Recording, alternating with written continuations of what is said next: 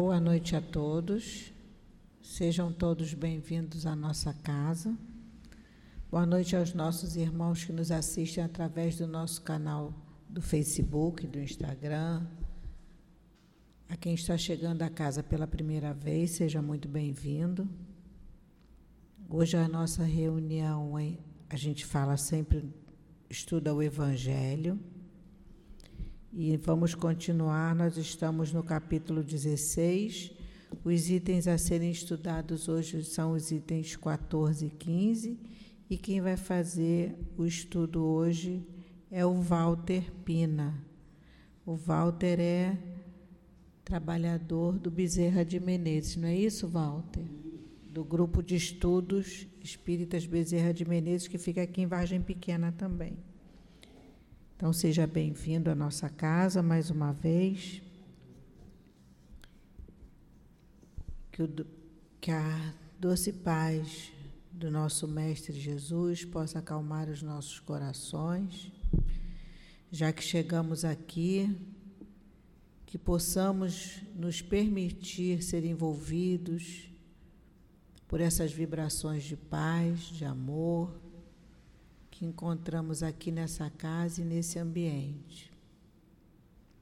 Estejamos todos nós receptivos ao estudo que o nosso amigo está trazendo para a gente, porque se nós conseguimos chegar até aqui, o estudo é nosso, o estudo é para nós, para cada um de nós que estamos aqui nessa casa. Normalmente a gente acha que o estudo, sempre a gente lembra de alguém, né? Nossa, se fulano estivesse aqui, o estudo serviria bem para ele, mas não é não.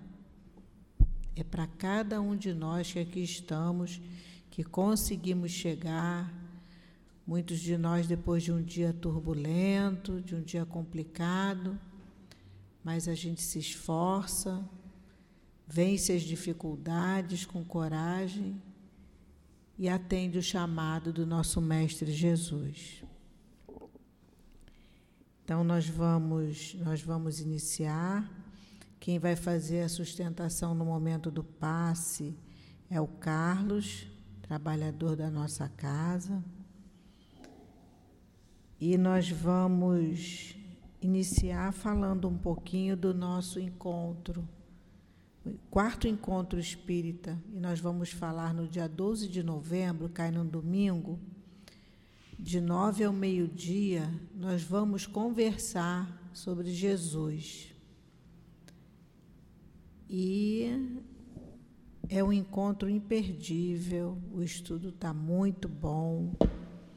Então, a gente está convidando a todos vocês que nos assistem através da internet, que venham no dia 11, é um domingo, mas é de nove ao meio-dia só.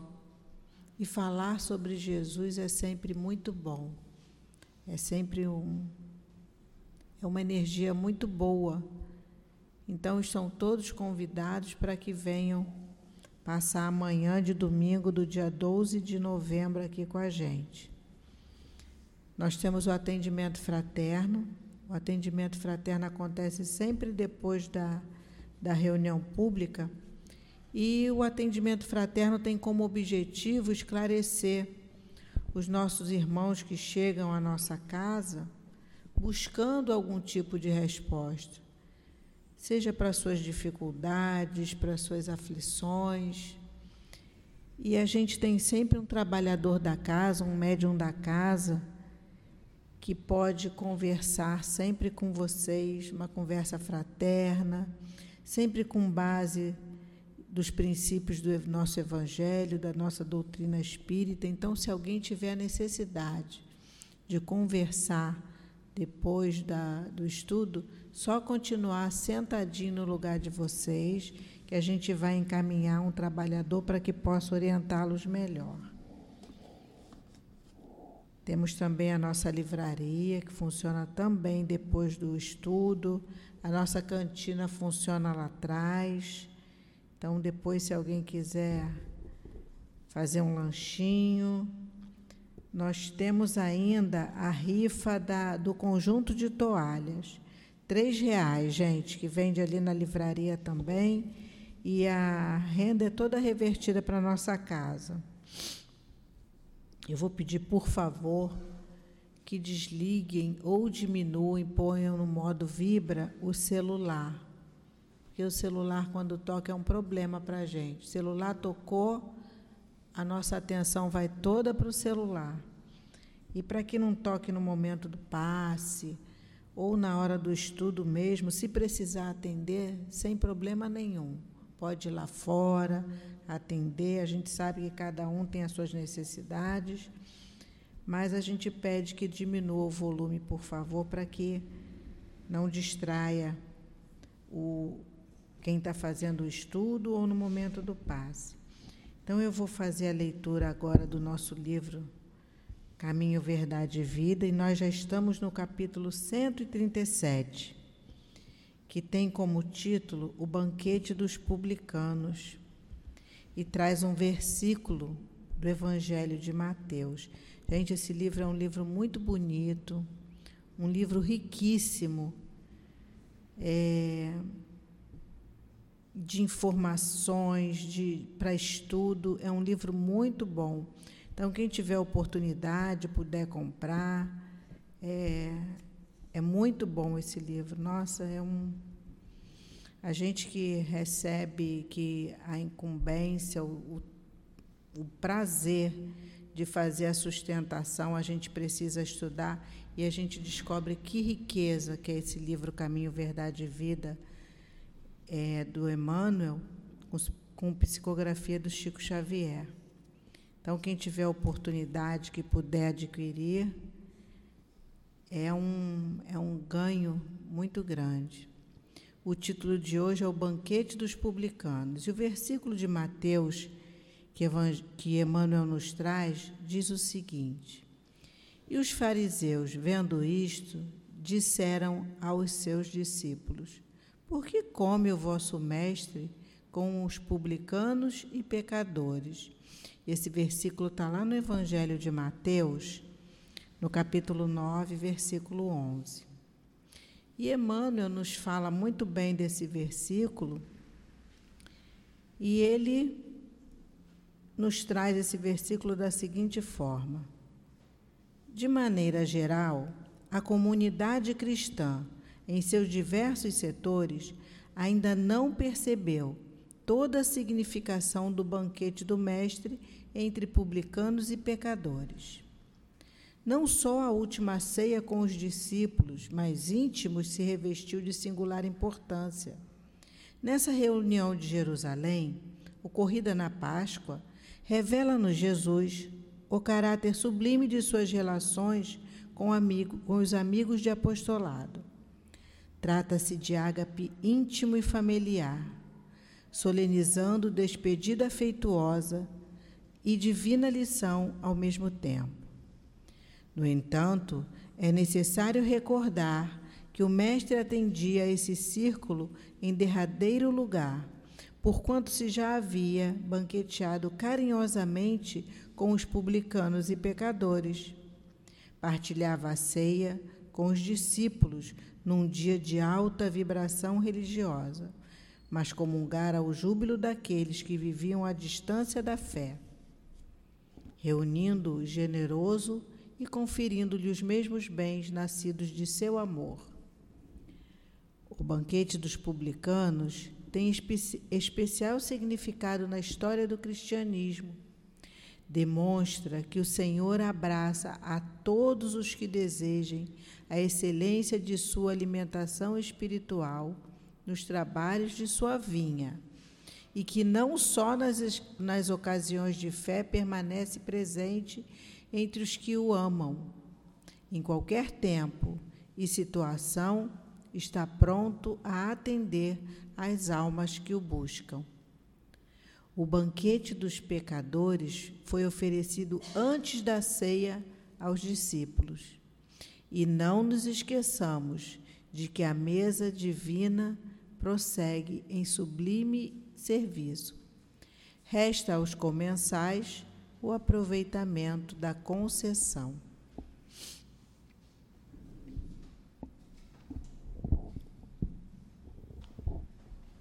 Vamos agora fechar os nossos olhos, elevar o nosso pensamento a Deus, nosso Pai, de infinita bondade e misericórdia. Agradecendo a oportunidade de termos chegado à tua casa, Senhor, para escutarmos o teu Evangelho. Que nós possamos absorver na nossa mente, no nosso coração, as palavras que o nosso companheiro Walter nos traz. Que ele possa ser intuído por seus mentores, inspirado, para que de forma tranquila possa trazer o estudo que com certeza foi feito com muito carinho. Pedimos aos nossos queridos amigos espirituais que formam a coluna que sustentam a nossa casa, o nosso SEAP, a nossa casa de amor, que continuem vibrando por todos nós. Ao nosso querido altivo, Dr. Erma, Antônio de Aquino e todos esses nossos queridos do coração. Que seja assim, Senhor, em nome de Jesus, mas sempre em nome de Deus, nosso Pai maior pedimos a permissão para darmos início ao nosso estudo da noite de hoje. Graças a Deus. Eu vou ler só um trechinho do item 14 para que o Walter possa fazer o estudo para a gente. O item 14 fala do desprendimento dos bens terrenos. Venho, meus irmãos, meus amigos, trazer minha pequena contribuição para vos ajudar a caminhar corajosamente na estrada do aperfeiçoamento onde entrastes. Nós nos devemos uns aos outros, e somente por uma união sincera e fraterna entre os espíritos e os encarnados é que a regeneração será possível. Vosso amor pelos bens terrenos é um dos fortes empecilhos ao vosso adiantamento moral e espiritual. Por esse apego às posses materiais, destruís as faculdades de amar, levando-as todas para as coisas materiais. Sede sinceros: a riqueza proporciona uma felicidade sem restrições? Quando vossos cofres estão cheios, não há sempre um vazio em vossos corações? No fundo dessa cesta de flores, não há sempre um réptil escondido?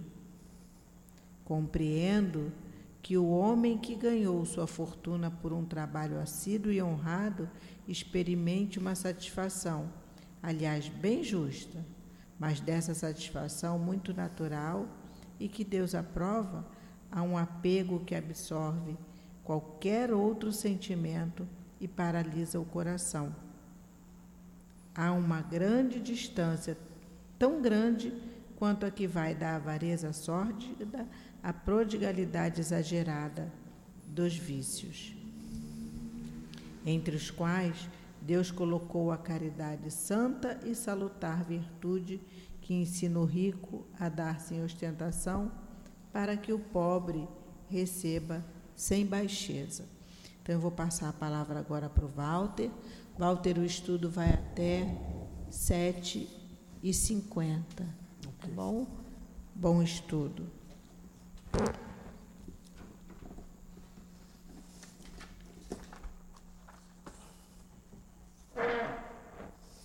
Bom, boa noite, meus irmãos a paz do nosso Mestre Jesus com todos nós, nos abençoando nessa vontade de estarmos aqui para mais uma noite de estudos, né? E é com muito prazer que a gente está aqui, é, trazendo esse estudo com muita que a gente fez com muita dedicação para poder esclarecer para vocês um pouquinho mais do conteúdo do que está nesse Evangelho, nessa obra tão maravilhosa um verdadeiro tesouro que Kardec deixou para a gente, com as instruções dos bons espíritos, para que a gente pudesse aprender cada vez mais esse caminho que leva ao Pai, né? Que é o caminho do bem, do amor, da verdade e da justiça. Bem, nós já vamos dar uma, uma recapitulação que esse item de desprendimento dos bens terrenos é o item 14 e 15 do capítulo 16 e lá no início né, fala sobre não se pode servir a Deus e a mamão. A gente vai lembrar, muitos já sabem, né, mas nós vamos lembrar que Mamon era uma entidade, né, uma divindade da mitologia é, que ela atraía para si, né, comprometendo essas pessoas, aquelas que estavam muito desatentas aos apegos exagerados das coisas materiais. Então é uma divindade né, mitológica, que aí Jesus usou essa, esse paradigma aí para colocar com relação às leis divinas, né? É, e ele afirmando que ninguém pode servir aos dois senhores ao mesmo tempo. Tá? E lá no item 14, como a nossa irmã já leu, é, fala muito sobre essa questão do nosso envolvimento com os nossos irmãos, né? E que lá no final do primeiro parágrafo fala que ninguém a gente vai conseguir atingir esse mundo de regeneração, momento que a gente está vivendo aí, muitas dificuldades, mas um momento de transição, com o nosso Divaldo Franco, com o Anel Filomeno nos dá essa informação, né? que estamos passando por um momento de transição, vai ter muitas perturbações, né? como estamos presenciando aí, mas que a gente só vai alcançar esse mundo aí quando realmente nos tratarmos como irmãos. Então, para tratarmos como irmão, eu preciso esquecer muito o meu ego, né? O ego quer dizer o egoísmo, a coisa centrada em mim. Esse apego aos bens materiais, exagerado, né? Fica muito centrado em mim e aqueles que estão à minha volta. E muitas das vezes no nosso mundo a gente percebe muito isso ainda, né? As pessoas estão muito ligadas naquilo que é para beneficiar ele, né? E aqueles que estão à volta deles e pouco dando importância aos demais. Não são todos assim, mas ainda estamos muito presos a essas questões, né? Então por isso que o nosso mundo de regeneração é uma coisa que não vai chegar assim de um momento para o outro. Vai demorar um pouco, né? No livro Atitude de Amor do Dr. Bezerra, né? Ele fala para a gente que a gente vai começar a sentir alguma coisa lá para o ano 2057 lá para metade, um pouquinho acima da metade desse século que a gente está vivenciando. Né? Mas é, nós, eu sempre gosto de, de pegar é, e me informar sobre o espírito que assina essa mensagem. Nós sabemos que o Evangelho, o livro dos Espíritos, teve uma, uma legião né, é, de espíritos muito bem-fazejos, espíritos com autoridade né, designada por Jesus para poder né, trazer essas mensagens para a gente. Um espírito de alta magnitude, como o Lacordaire, né, que assina esse item 14. O Lacordaire faz parte da falange de Espírito Verdade, um dos espíritos, assim como tantos outros. E aí nós fomos procurar um pouquinho, porque a gente às vezes vê a mensagem, mas não se liga muito quem foi o espírito, né? E eu peguei a informação é, do Lacordaire, que ele foi, ele foi um, um dominicano, né? É, um religioso dominicano, nascido a 2 de maio de 1802, na Côte d'Or, na Borgonha, e faleceu 21 de novembro de 1861.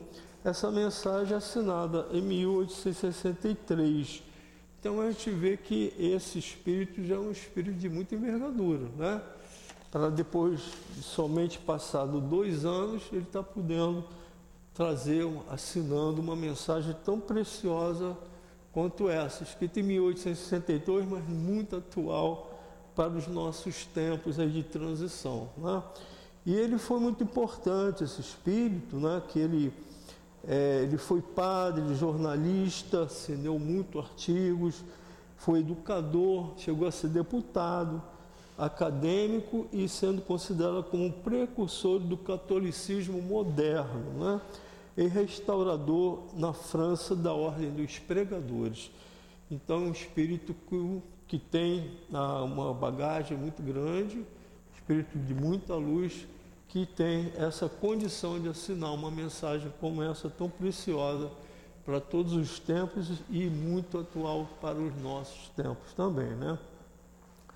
E lá no item, é, nesse item, a gente já falou sobre a regeneração, ele também fala, né, aqui no, na parte um pouquinho mais na frente, ele fala assim, ó, quando de cheios cofres, não há sempre um vazio no vosso coração?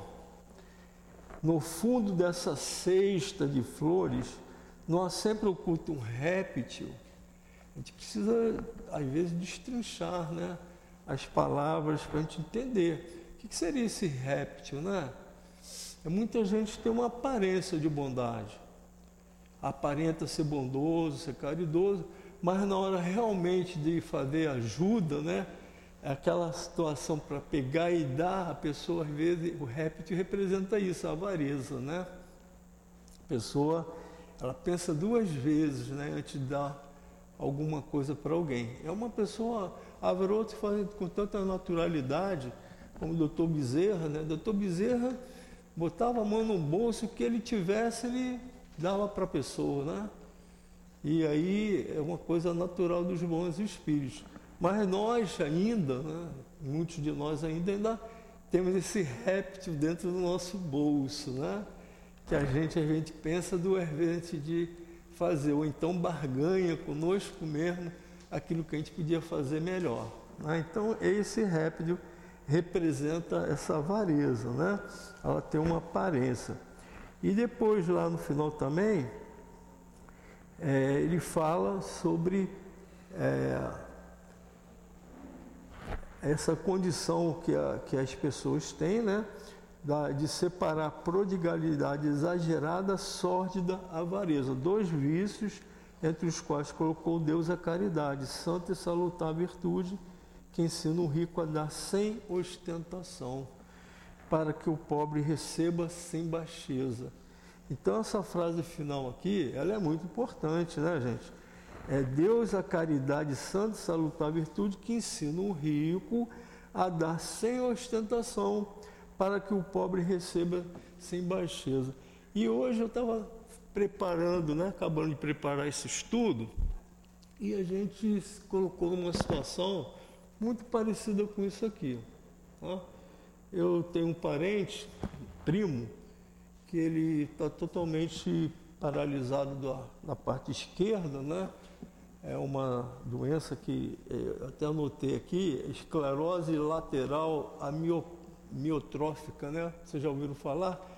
Paralisa, né? A parte esquerda da, da direita ou esquerda da pessoa a pessoa arrasta a perna, né, não consegue, vai se atrofiando com o tempo, ela não consegue andar. Então nós juntamos alguns parentes e a gente fez uma, uma ajuda. E aí cada qual fez a sua ajuda, e a gente vai observando, né, sem citar nomes, né, ninguém que vocês não vão conhecer, mas é, cada um fez a sua coisa, mas ah, eu dei tanto, né? O outro, olha, eu fiz coisa e tal, mas não sei se eu vou poder fazer para outra vez, né? E o outro que deu uma quantia um pouco maior, é, ele pediu o seguinte, olha, não coloque o meu nome, eu estou doando para um parente nosso, nós vamos fazer isso, que ele não tem muitos recursos, né? precisa da Uber para se deslocar para ir aos médicos, voltar, faz é, fisioterapia constante, precisa de se deslocar de Uber, que não consegue mais andar. Então, uma situação dos tempos atuais, né? Eu fui observando na minha, né, a característica de cada um. Aquele que dava, mas a mão esquerda tinha que ver, né? Aquele que deu e pediu, não, eu não quero, não fala meu nome, não precisa falar meu nome, precisa falar, não, a pessoa não precisa nem saber quem foi que deu. Eu só fico contente de saber que eu estou fazendo isso por aquela pessoa que está precisada, né? Aí a gente vai observando. É uma questão do nosso mundo atual é assim, né? Aquelas pessoas que faz com a mão direita e não fica querendo que a esquerda fique observando, né?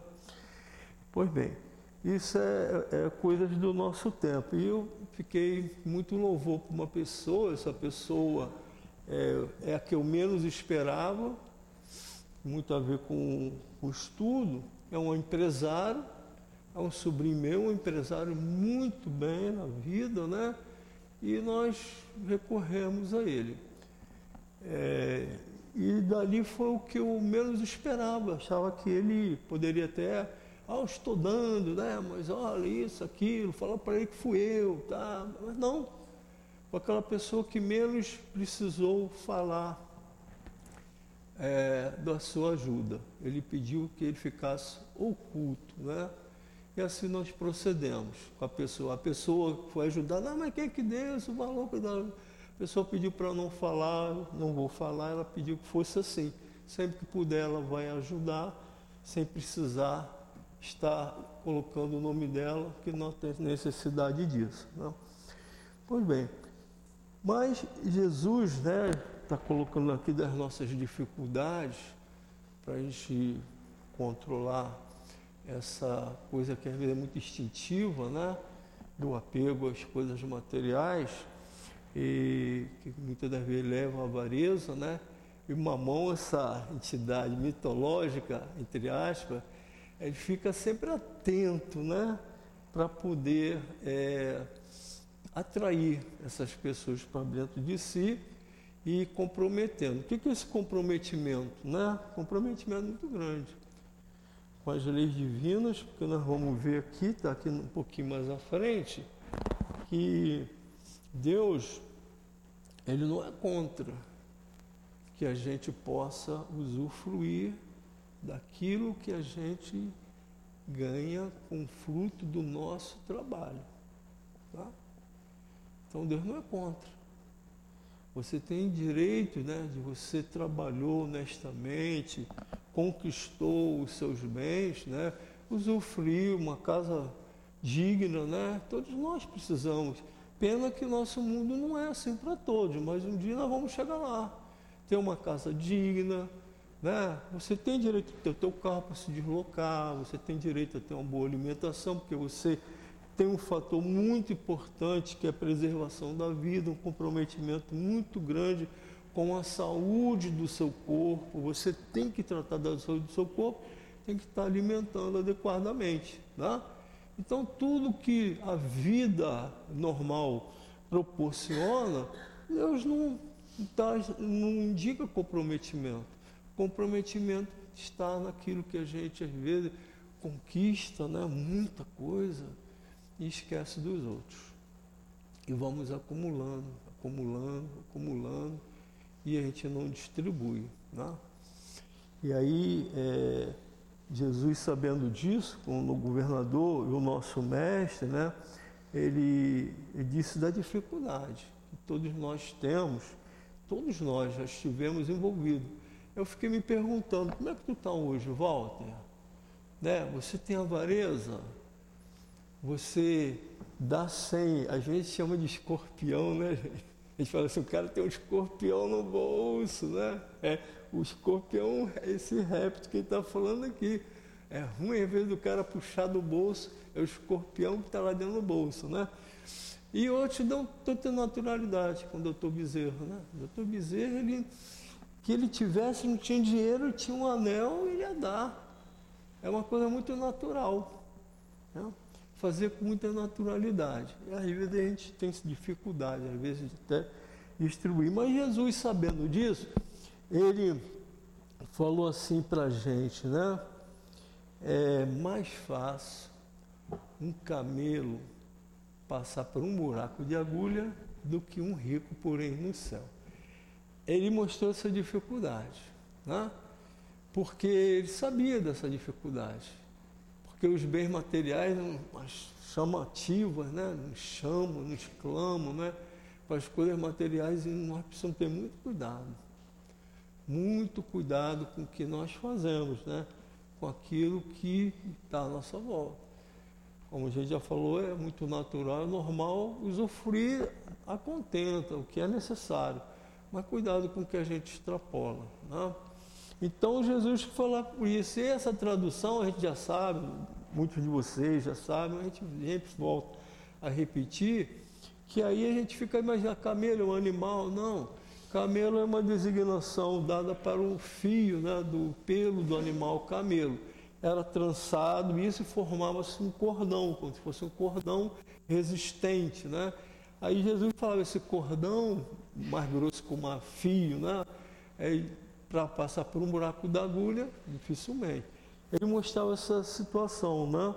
Muito difícil. E ele trouxe para a gente também, é, na parábola do jovem rico, essa dificuldade. Vocês lembram dessa parábola, né? Vou falar aqui com as minhas palavras, né? Do modo como estou lembrando. Um jovem, ele era religioso, E aí ele foi até Jesus.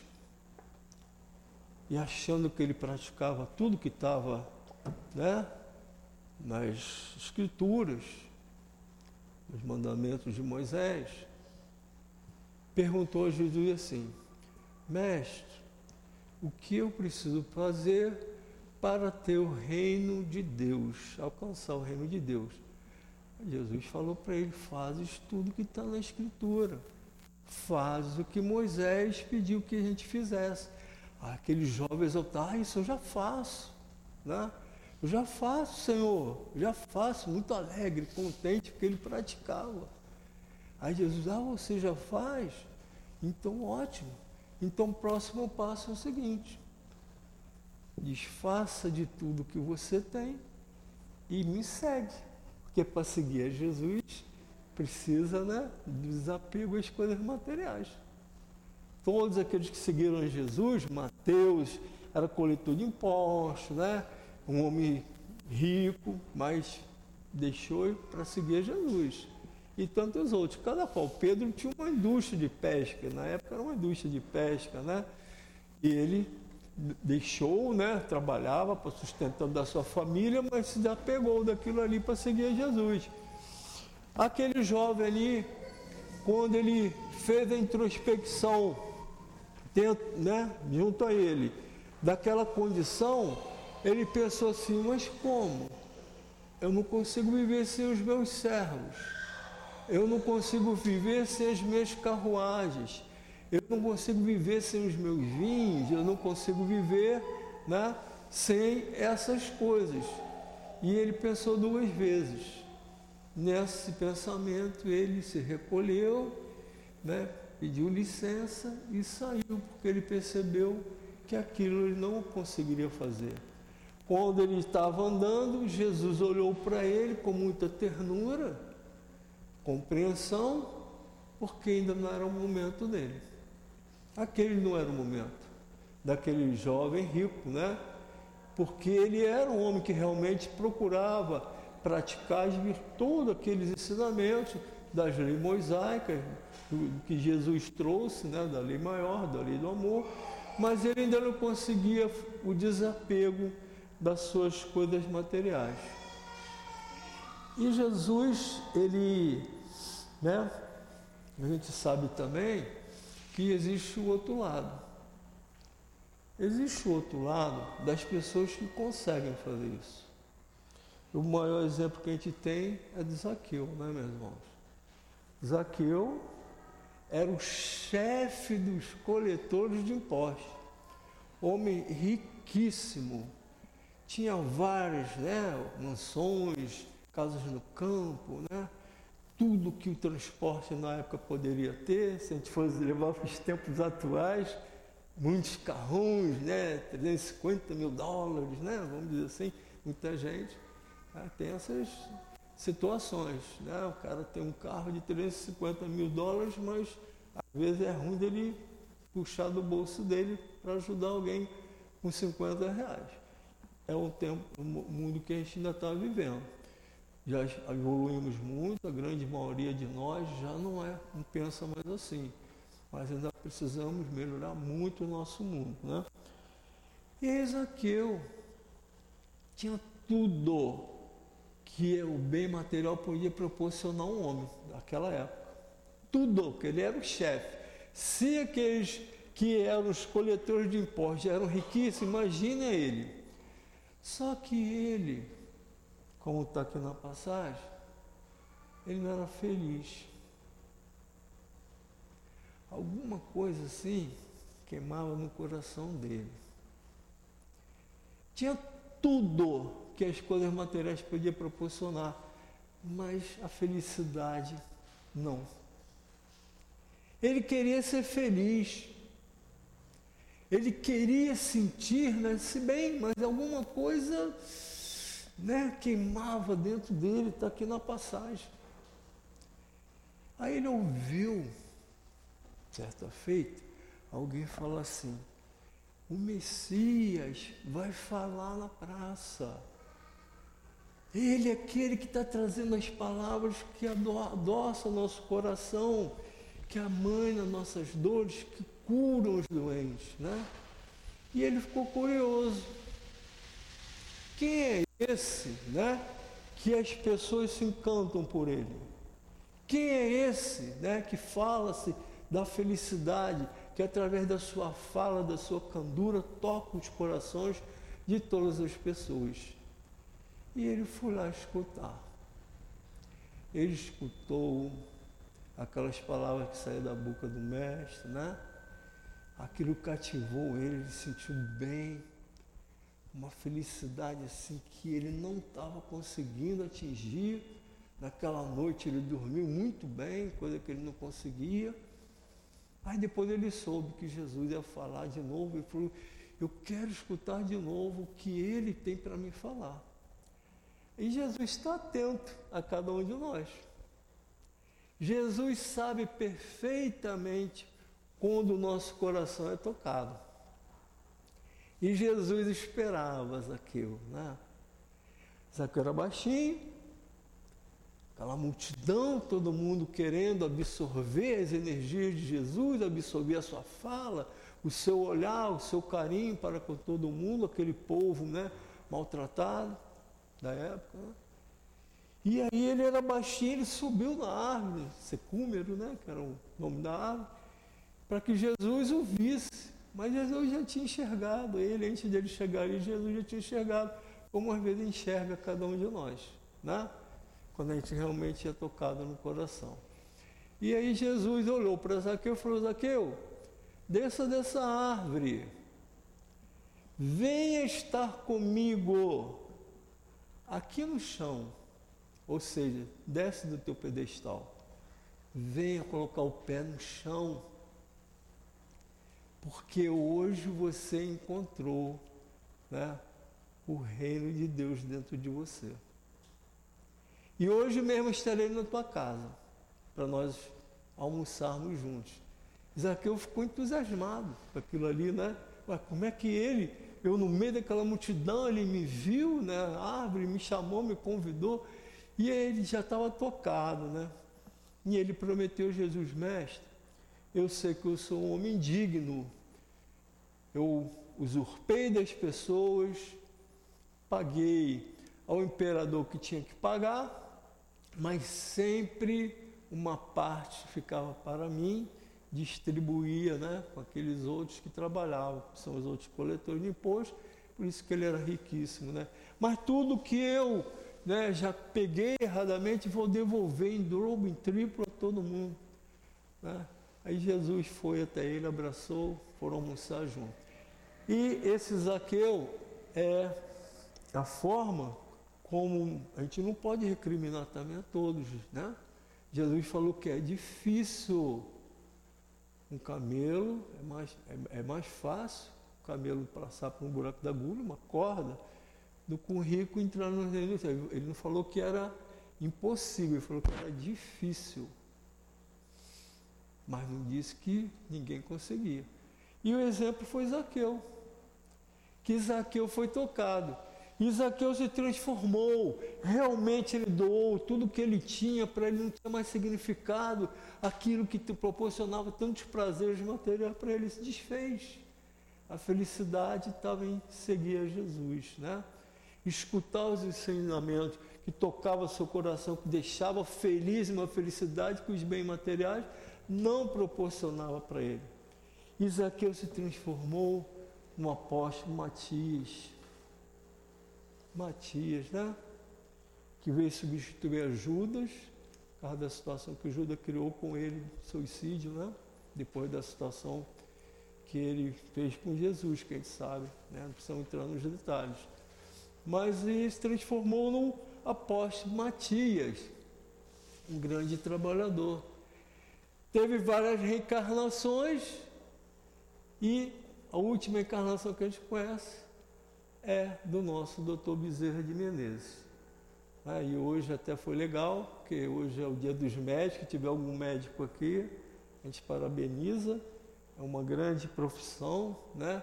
Eu tive hoje a satisfação de mandar para todos aqueles que me ajudaram nas minhas dificuldades do corpo físico, espiritual, às vezes, né? Agradecer. Mandei para o meu cardiologista, ó, oh, gratidão por tudo que fez para mim, pelo meu ortopedista, até por todos, né?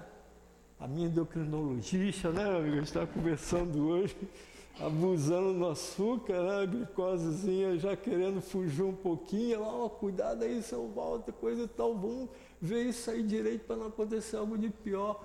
A dedicação, né? É dessas pessoas. E o doutor Bezerra de Menezes, um médico.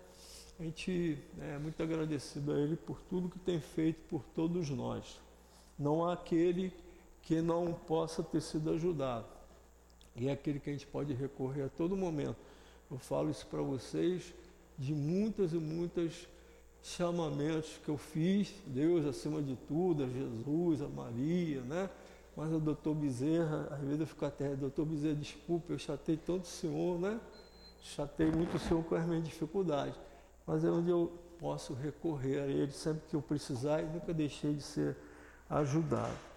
É. E o doutor Bezerra foi aquele também que mostrou, tem um capítulo do livro, que é O Homem no Mundo. Nós estamos aqui abordando outras partes. O Homem no Mundo mostrando que nós podemos realmente pertencendo a esse mundo, é, usufruir das coisas do, é, dentro do, do, com sabedoria, né, daquilo que nos é melhor, mas sem exageros, sem grandes apegos. Né? Doutor Bezerra mostrou para gente que ele foi pai de família. Ele mostrou para gente que podemos ser um grande empresário sem nos envolvermos Doutor Bezerra, a empresa dele construiu aquela boulevard lá em Vila Isabel, né? Mostrou para gente que nós podemos ser políticos, sem nos comprometermos. Mostrou para a gente que precisamos ser um bom médico, né? E não ficar ligado só naquilo que a medicina pode me proporcionar. Ele podia ter sido um homem riquíssimo, porque ele tinha as mais, famílias mais nobres, que o consultavam. Mas ele resolveu ser o quê? O médico dos pobres. Né? Podia ter ficado riquíssimo, mas ele preferiu ser o médico dos pobres.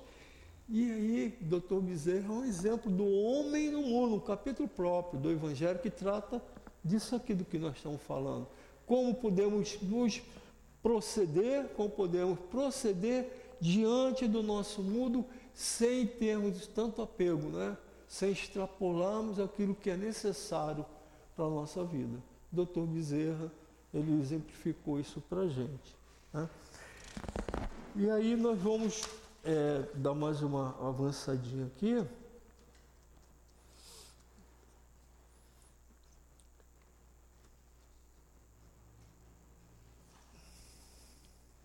Isso. Então, é, no, no, nesse outro item, é, onde Deus sabe das nossas dificuldades, é, eu já li aqui, o, nesse item que a nossa irmã também já leu, né? eu vou ler, um, continuando um pouquinho, que é na parte, na parte do quarto parágrafo, ela foi até o final do segundo, fala assim: quer a fortuna vos tenha vindo da vossa família, quer tenhas ganhado com o vosso trabalho, há uma coisa que não deveis esquecer nunca: é que tudo promana de Deus, tudo retorna a Deus, nada vos pertence na terra, nem sequer o vosso pobre corpo. A morte vos despoja dele, como de todos os bens materiais.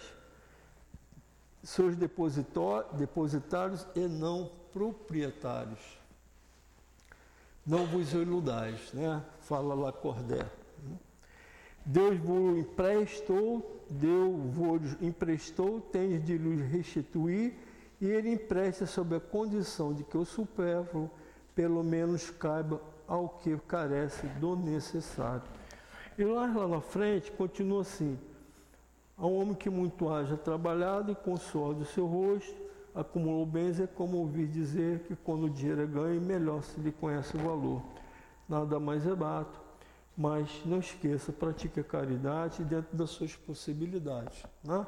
Caso do óbolo da viúva, aquela viúva que tinha uma pequena moedinha e ela deu aquilo que ela podia, não deixou de ajudar. Né? Todos nós podemos, que se não seja a parte é, material, financeira, que seja com a nossa palavra. Né? Todos nós podemos fazer algo pelos nossos semelhantes. Né? É,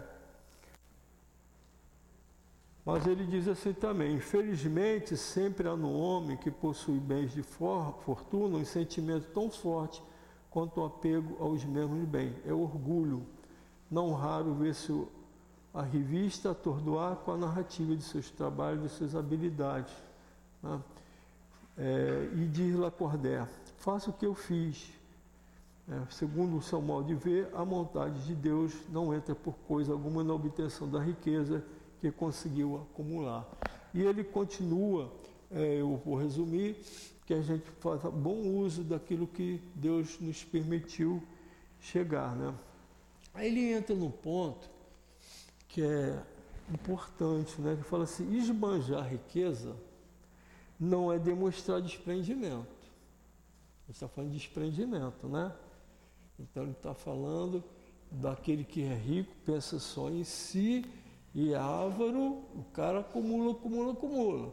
Né? Aquela parábola lá daquele homem que tinha já seus celeiros repletos, já era enorme, os celeiros dele estava repleto de alimentos, de coisas que ele já tinha da ceifa anterior, né? na plantação anterior, e a, a, a colheita dele, de, daquela vez iria ser maior do que as outras. E o que, que ele fez? Né? É, ele já tinha muito, mas ele resolveu destruir todo aquele cereiro que ele tinha construído, mandou construir outros maiores para poder armazenar aquelas outras coisas e não pensou em ninguém. Né? não pensou em distribuir o que já era farto demais. E aí Jesus, nessa parábola, né, falando que é minha palavra, diz assim, coitado desse homem que não sabe que hoje mesmo ele partirá desse mundo, né? O que, que adiantou ele acumular tanta coisa e não pensou nos outros? O que, que adiantou ele ter uma produção grande sem saber distribuir, né? sem poder compartilhar? naquilo ali. E aí outro ponto que a riqueza, meus irmãos, ela bem, bem usada, ela é maravilhosa. Deus não recrimina, né? Ele diz para a gente saber usar. A riqueza proporcional a cada um de nós. Qual a riqueza que, que eu tenho hoje? Né? O que, que eu tenho hoje? Ele fala de uma riqueza não só aquelas grandes fortunas, mas fala daquilo que você tem, que você conseguiu, mas não esqueça igual a viúva, né? mesmo que você não tenha nada, dê o mínimo que você tem, ajude aquilo que você puder. Não seja com a moeda, com a palavra. Tá? E aí a gente vai lembrar um grande homem que eu tive a oportunidade de conversar com um amigo, é, eu sou engenheiro, né? É, trabalhei na área nuclear, né? Sou engenheiro nuclear. E aí um amigo que ele trabalhava para o Oscar Niemeyer, a gente bateu um grande papo e ele virou para mim e falou assim, não é conversa que falaram para mim não, ele conversando comigo, trabalhava, ele é, é engenheiro civil, arquiteto, né? trabalhava na época o Oscar Niemeyer, a empresa continua. Né? E ele falou, Walter, olha, eu nunca vi uma pessoa tão boa como o Oscar Niemeyer. Aquela pessoa, ele ganhou muito dinheiro. O papo dele, eu vou simplificar. Ganhou muito dinheiro sim, Walter, mas olha, ele nunca esquecia dos seus funcionários. O que ele ganhava, né? Ele distribuía, ele pegava para si que competia para ele, que era imensa, né? Tudo aqui em Brasília, né? Onde a gente vai, lá em Niterói, aquele museu, aquela. Pô, maravilhoso né? de arte, né? Lá em Niterói, lá no centro de Niterói.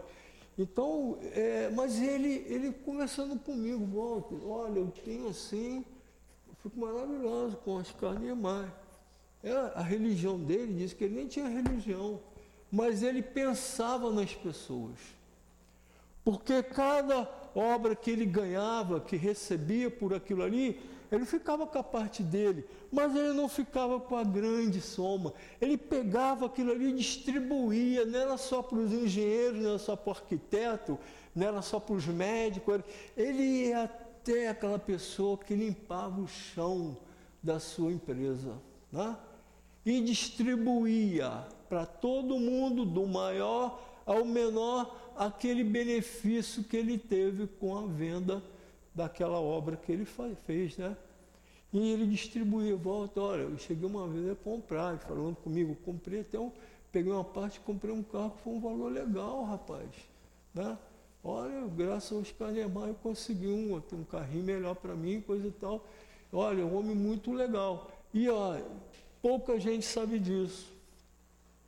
Pouca gente sabe disso. Porque ele não precisava e pedia para isso ser espalhado né, na mídia, né, nas pessoas. Ele não contava com isso. Ele fazia né, por si a obra maravilhosa que ele fez aí, um missionário, né, vindo de outros planetas com aquelas invenções maravilhosas, né, formações assim espetaculares, né? de que a gente for olhar assim, pô, coisa lá de nosso lar, né? aquelas formas, né? aquela coisa. E ele, uma pessoa que se dizia até ateu, mas que ele tinha mais né? Deus dentro dele que muita gente que diz que é religiosa, que ele fazia e praticava. Né? Então, Oscar Niemeyer foi uma dessas das pessoas que a gente pode dizer que ele soube usar bem a sua riqueza. Na outra parte, fala assim: esbanjar riqueza não é demonstrar desprendimento dos bens terrenos, é descaso e indiferença. Depositário desses bens não tem o homem o direito de dilapidar, como não tem de confiscar em seu proveito. Né? Prodicalidade não é generosidade, é frequentemente uma modalidade do egoísmo. Um que despenda a mancheia o ouro de que disponha para se fazer uma fantasia talvez não dê um centavo para prestar um serviço. A gente comentou, né? Tem gente assim. O desapego aos bens terrenos consiste em praticá-los no seu justo valor, em saber serviço deles em benefício dos outros. O exemplo que a gente deu aí do Oscar e tantos outros, né? O Ayrton Senna, a gente soube de coisas, né? Do Ayrton Senna, depois que ele desencarnou, está aí a fundação dele até hoje aí. Então, mas em vista disso aqui, olha o nosso tempo, né? Como, como está acontecendo algumas coisas, né? É, aquele roqueiro, né, que é o Mick Jagger lá do, do daquele o conjunto, ai, esqueci o nome, lembra aí que eu esqueci o nome. Rolling obrigado. Vocês ouviram aí, semana, alguma semana atrás, ele não é aquela pessoa perfeita, quem sabe, né? Mas é uma pessoa que ele começou a observar os filhos deles, assim como o Bill Gates, aquele bilionário né, da Microsoft, um dos fundadores, ele começou a observar o que tem a ver aqui. Isso vou deixar fortuna para eles, vão esbanjar isso tudo, não vão criar nada, não vão saber produzir, vão só dilapidar. Né? Tem muitos pensando assim, muitas pessoas com afortunados que estão pensando assim, né? Vou deixar o necessário para eles. Não vou deixar eles na mão, mas vou deixar, resumindo, né? Bill Gates e o Michael Jackson, vou deixar o necessário para eles aprenderem, como Jesus falou, né? A duplicarem, quadruplicarem aquilo que é colocado nas suas mãos, né? ou na parábola de Jesus. Né? Então, é importante para esses homens aqui sair daqui com a certeza que não vão deixar aqueles filhos ali só aproveitando, que eles vão trabalhar, vão pegar aquilo que é importante, já uma, uh, valores assim consideráveis, mas que eles produzam algo que eles vão fazer algo com que eles não vão dilapidar, né? Aí nós vemos muitas famílias aí que os pais dão tudo a seus filhos, a pessoa faz uma faculdade, não termina, faz outra, não termina, né? E aí fica procurando, e aí passa a sua vida, o pai desencarna, passa a sua vida só sem sentido nenhum, sem pro, produzir nada, né? Então, é, essas pessoas precisam realmente aprender, né? É, é, essa Mick Jagger e o Bill Gates, dois exemplos, são vários outros, estão fazendo assim com as suas famílias, com seus herdeiros, para que aquelas pessoas não venham dilapidar, que aquelas pessoas produzam alguma coisa. Né? E na, na, lá na, um pouquinho mais à frente, também é, Lacordaire nos chama a atenção pela forma como, como é obtida essa riqueza, muitas vezes a sacrifício dos outros. Eu vou resumir um pouco aqui o, o conteúdo que está resumido nisso aqui. É, nós demos aí, por exemplo, né, para condenar, mas é um, um, fato, né? Tem pessoas que às vezes fazem isso, né, gente? E aí a pessoa, ela se beneficia à custa dos outros, a gente viu aí alguns anos atrás aí um brasileiro, né? Foi o Ike Batista, ele foi considerado o quarto homem mais rico do mundo. Saiu do bolso dele? Nada. Qual foi a ideia dele? Né? A ideia dele foi dizer que existia locais que tinham muito petróleo. E aquelas pessoas que já viviam, né? Daquela ânsia de querer mais, investiram. E ele foi, ó, o bolso dele foi barrotando, né? Só que não descobriu uma gota de petróleo. Resumindo, vocês sabem da história, né? E aí levou a ruína muita gente. Olha o que a riqueza pode fazer também, né? Mal utilizada.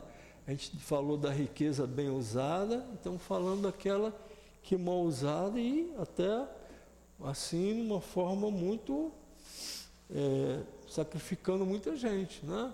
E a gente viu aí depois a, a situação que esse homem levou a muitas famílias, pessoas desempregadas, uma situação muito complicada, né? E aí, é, esse comprometimento desse espírito aí diante da lei divina vai carregar uma situação muito complicada. Que ele vai estar tá aí entre a gente né, ainda, mas muito complicado. Foi esquecido, mas diante da lei divina não está esquecida. Né? Vai ter que se ajustar. Então a gente precisa né, é, realmente saber conviver, né? Está faltando aí dois minutos e a gente vai, vai só fechar falando o seguinte, né? Que saibamos, pois, valorizar aquilo que ganhamos com o fruto do nosso trabalho, utilizando adequadamente, sem exagero, sem egoísmo e avareza, pois que é bem visto por Deus, né? Aquilo que a gente recebe pensando em distribuir e ajudar aos desfavorecidos no que tiver ao nosso alcance, porque o que for bem material ficará por aqui, o que for um bem espiritual levaremos conosco, por serem os bens espirituais, né, a moral, o conhecimento e aquilo que a gente faz de benevolência aos outros, são os verdadeiros tesouros que nós vamos carregar, como diz Jesus, né? Demais ficará por aqui, para que as traças e a ferrugem venha a consumir isso tudo, né? Então, meus irmãos, essa é a mensagem que eu, do estudo que a gente fez. Eu espero que tenha é, alcançado né, entendimento por vocês. A mim eu compreendi muita coisa, principalmente naquilo que eu ainda preciso melhorar. Eu convido vocês a fazer o mesmo. Né? Precisamos fazer isso diariamente. Então, muito obrigado pela oportunidade. Muita paz aí para todos nós. Obrigada, Walter, pelo estudo. Nós vamos passar agora para o segundo momento, o momento de passe. Eu gostaria, por favor, de pedir aos médios que se coloquem.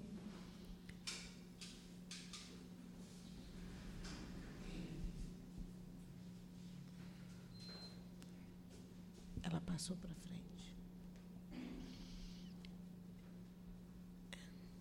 Vocês que já receberam passe também lá na sala de tratamento, o tratamento continua aqui no salão. Então vamos elevar o nosso pensamento, pedir a Jesus, nosso médico maior, e a toda essa espiritualidade amiga que se faz presente nessa casa, aos nossos médios que vão transmitir por amor os fluidos tão necessários para o refazimento de cada um de nós. Que possamos, Senhor, ser merecedores da cura que viemos buscar na tua casa. Que seja em nome de Jesus, mas em nome de Deus, nosso Pai possamos dar início ao trabalho do passe. Graças a Deus. Allan Kardec, na sua obra O Livro dos Espíritos, no capítulo 1, na primeira questão, tem a pergunta: O que é Deus? E os Espíritos respondem: Inteligência Suprema, causa primeira de todas as coisas.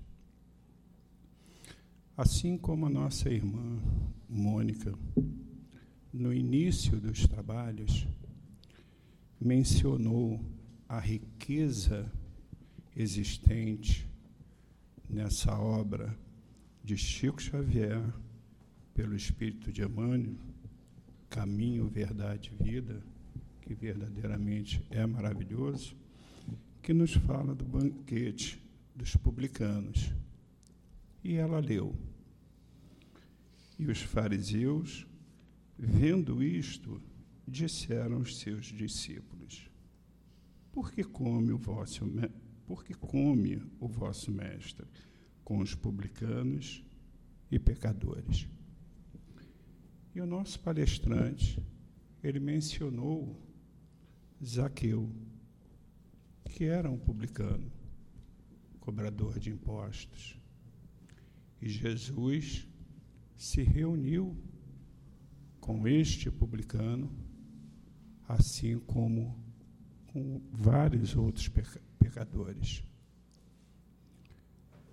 Foi-nos dito por Jesus que é mais fácil um camelo passar no buraco da agulha do que o rico entrar no reino dos céus.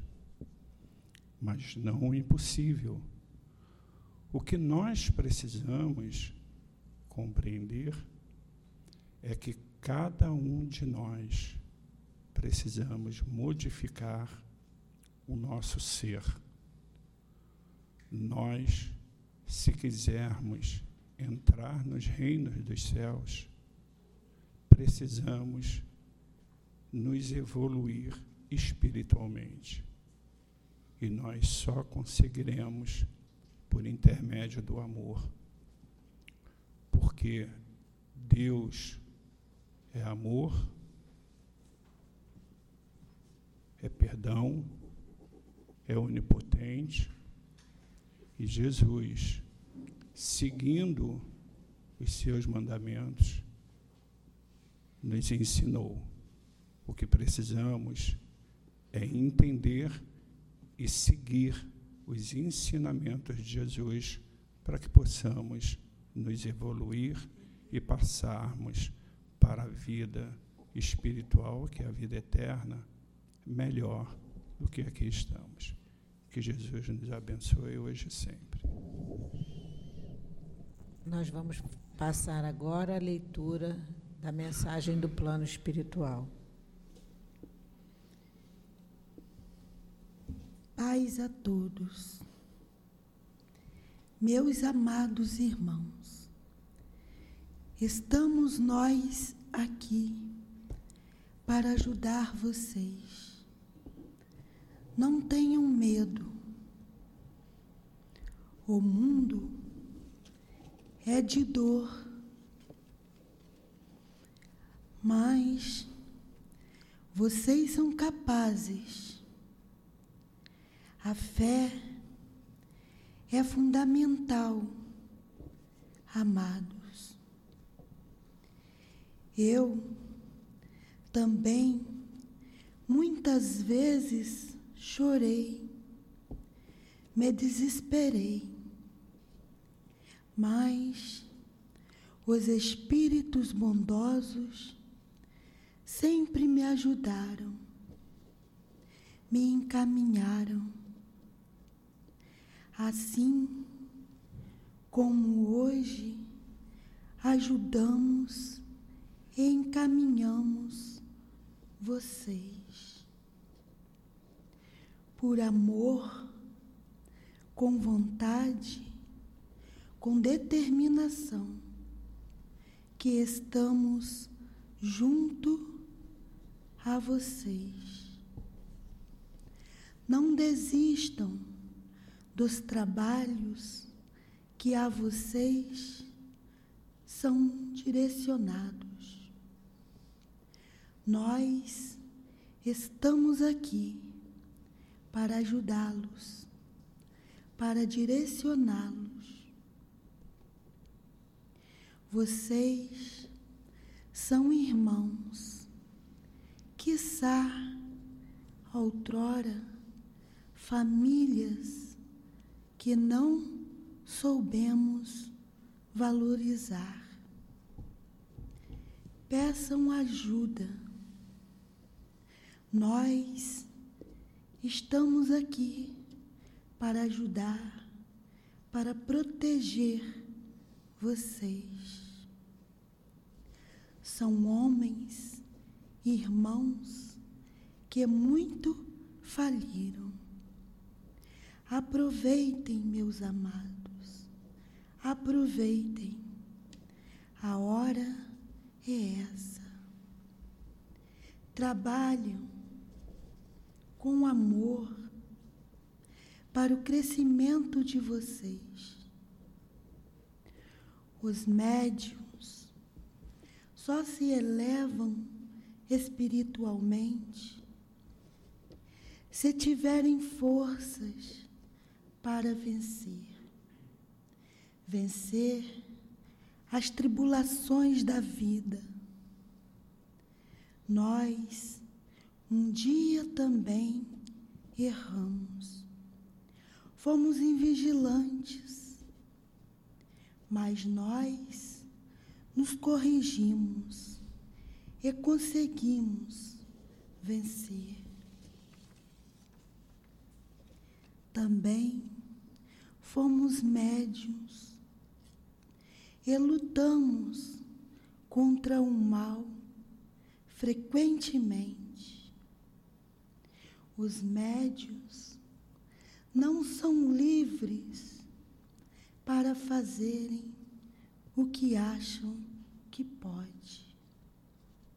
Se escutarem com atenção, saberão como agir como escapar do mal que vos cercam. Eu tive Emmanuel, que chamava minha atenção todos os momentos. Eu até reclamava, mas me acostumei.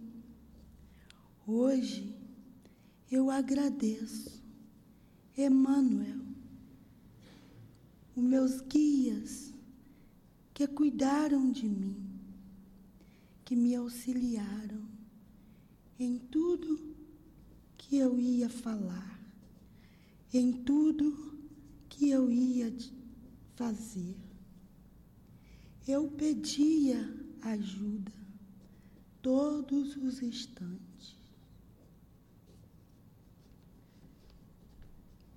Como já disse, eu era medroso. Posso dizer, ainda sou. Não trabalho sozinho, trabalho em equipe e juntos pedimos também preces a vocês. Ah, ai de mim, se não fosse a cobrança de Emmanuel. Vocês, trabalhadores da seara do Cristo, peçam ajuda e nós os ajudaremos. Não esqueçam, são todos falíveis e são todos como capim. Cuidem-se uns dos outros, sem olhar quem. Trabalhem no caminho há muitas pedras, mas com seriedade, disciplina, não cairão, alcançarão progresso em tudo que a vocês for designados. Lembrem, são todos irmãos, filho do mesmo Pai. Lembrem, são todos vigiados pelo mundo invisível que vos cerca pelo mal que o querem destruir e pelo bem que o alertam, que os corrigem constantemente, dentro e fora da casa espírita. Leiam com atenção essas palavras. Essas palavras de encorajamento, de proteção para com todos vocês. Paz, peçam paz pelo mundo, pela terra. Os espíritos pelos espíritos que desencarnaram e que muitos ainda desencarnarão em meio às guerras. São espíritos que infelizmente precisam ainda passar por esses tipos de dores. Quantos sofrem, gritam horrores, ainda sentindo as dores, sentindo seus corpos se desfazendo. Fazem preces, meus amados, por esses irmãos façam preces para que consigam ouvir o chamado divino. Que todos vocês se unam, pedindo sempre ajuda ao Pai, misericórdia para a humanidade. Juntos estamos de vocês. Trabalhamos para o Cristo e estamos juntos aos cristãos.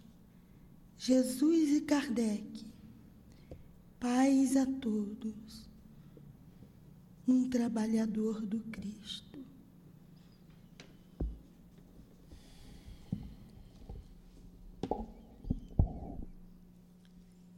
Gratos estamos, Senhor,